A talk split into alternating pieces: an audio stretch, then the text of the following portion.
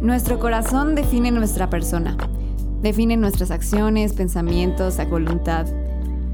Como el repartimiento de las aguas, así está el corazón del rey en la mano del Señor. A todo lo que él quiere lo inclina. En este versículo, el rey Salomón está reconociendo que su alma y su voluntad están estrechamente relacionadas y dependen de Dios. El agua es una sustancia que en su estado líquido no tiene una forma específica, pero puede tomar la forma del recipiente que lo contiene y puede fluir muy libremente si no está contenida en algún lugar. Cuando en esta porción se mencionan los repartimientos de aguas, viene a mi mente los canales de riego, caminos que se hacen específicamente para que el agua recorra y nutra los cultivos. Tiene una dirección específica, un orden y un propósito y quien hace estos canales los inclina o los coloca a donde quiere. Así, cuando decidimos descansar y poner nuestra voluntad en lo que el Señor quiere, podemos ser dirigidos y cumplir un propósito más fácilmente. Estamos acostumbrados a tener el control absoluto de nuestra vida y solemos pensar que nuestras decisiones son lo correcto, pero la realidad es que nuestro corazón es engañoso y nuestros caminos no suelen ser muy rectos. Todo camino de hombre es recto en su propia opinión, pero es el Señor quien pesa los corazones. Él ve las intenciones, entiende nuestros caminos y el final que nos van a llevar.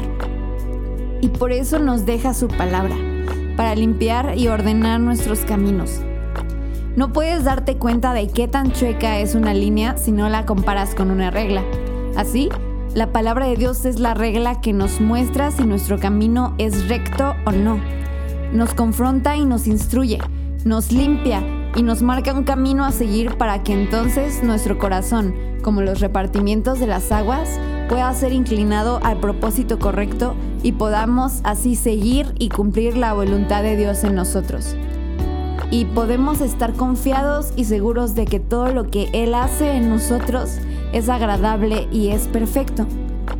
Pero para esto es que necesitamos su palabra y acercarnos constantemente para que las intenciones de nuestro corazón sean pesadas y descansemos confiando en que entonces Dios tiene control sobre nuestras decisiones y nuestra voluntad, para que así nuestro corazón, como los canales de riego, sean inclinados hacia la dirección correcta.